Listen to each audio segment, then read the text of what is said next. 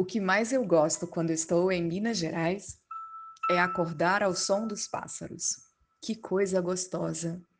Como é bom a gente ver cada detalhe da natureza, a glória de Deus. Bom dia para você, minha querida.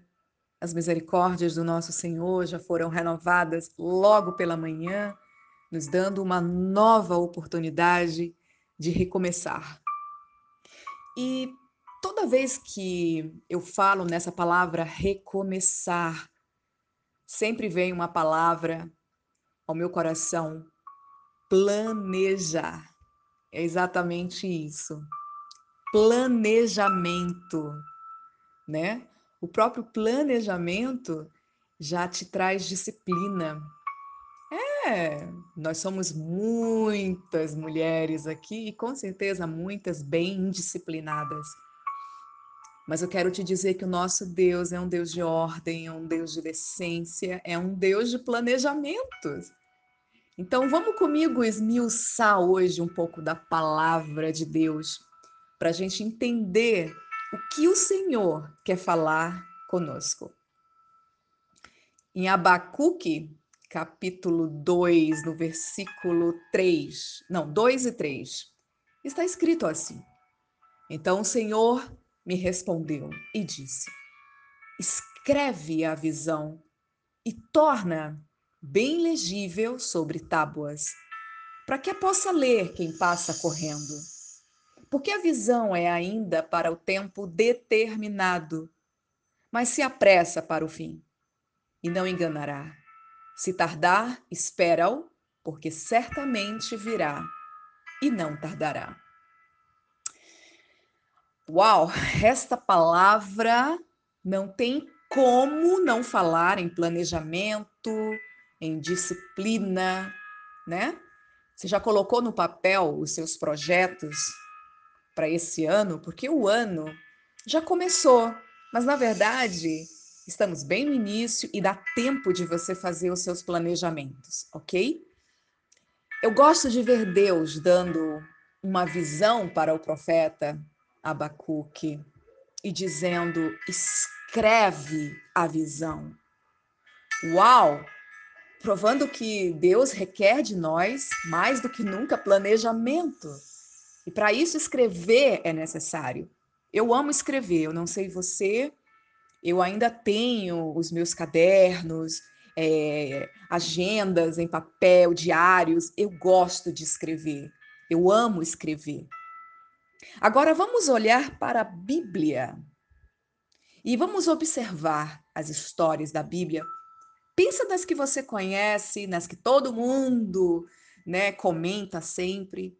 Nós vemos que todos os campeões de Deus, né, Todos os homens de Deus, mulheres de Deus, planejaram para chegar onde chegaram. E o planejamento é o ponto de partida para qualquer sonho ou alvo que tenhamos. Deus sempre honrou estes homens que planejaram. Sempre. Noé planejou a construção da arca, ele caminhou naquilo que Deus colocou no coração dele. Noé fez a arca segundo as medidas que recebeu de Deus, trabalhando durante aproximadamente 100 anos. Ele planejou a construção, né? Planejou em como colocaria os animais na arca, planejou a entrada na arca com a família, ou seja, fez a sua parte e deixou a chuva com Deus. Olha Salomão, o homem mais sábio que já viveu na terra. Ele planejou minuciosamente a construção do templo. Vejam lá isso em primeiro, Primeira Crônicas 28, capítulo 28, nos versículos 19 e 20. E Moisés? Gente, Moisés, eu, eu tenho um xodó pelo Moisés. É o grande libertador que tirou os israelitas do Egito e levou tempo planejando o tabernáculo. Nossa, o começo de tudo. Como não admirar esse personagem? Sabe, Jesus como mestre, ele também vai ensinar.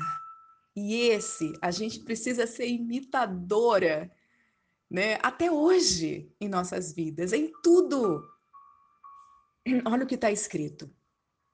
Pois qual de vós, querendo edificar uma torre, não se assenta primeiro a fazer as contas dos gastos para ver se tem com que acabar?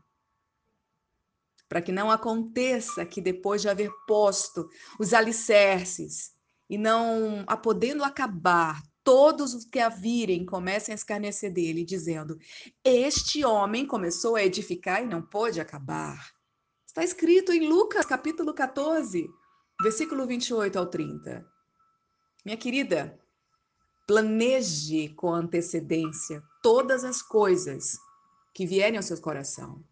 E antes da execução, pegue um papel, uma caneta, escreva, estabeleça metas, contabilize perdas, converse com teu marido, converse com teu pai, com teu amigo, que entenda do assunto, mas coloque no papel os seus próximos passos.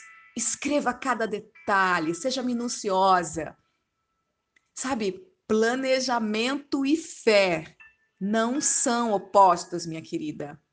Vivem juntos, são parceiros, caminham juntos. Se prepare. Se prepare também, porque dentro desse propósito, para alcançar a excelência, né, no próximo ciclo, sempre vão se levantar pessoas contra os seus sonhos. Por isso que ontem eu falei e eu repito, o silêncio protege o milagre e protege sim. Planeja, coloca tudo no papel, mas faz em silêncio, sem muito alardes, somente comentando com as pessoas certas, as pessoas que vão estar junto contigo nesse projeto. Não adianta começar a construir a arca quando a chuva já estiver caindo. Você precisa se precaver. Planeje. Entenda, não estava chovendo quando Noé começou a construir a arca. Ele começou a construir antes de que a chuva viesse. Planeje como se fosse viver mais um século e realize como se fosse viver mais um dia. A própria palavra de Deus diz que devemos viver um dia de cada vez. Então, viva cada dia como se fosse o último e planeje cada dia como se durasse 100 anos. Pensa nisso nessa manhã e comece o dia planejando. Deus abençoe a sua vida.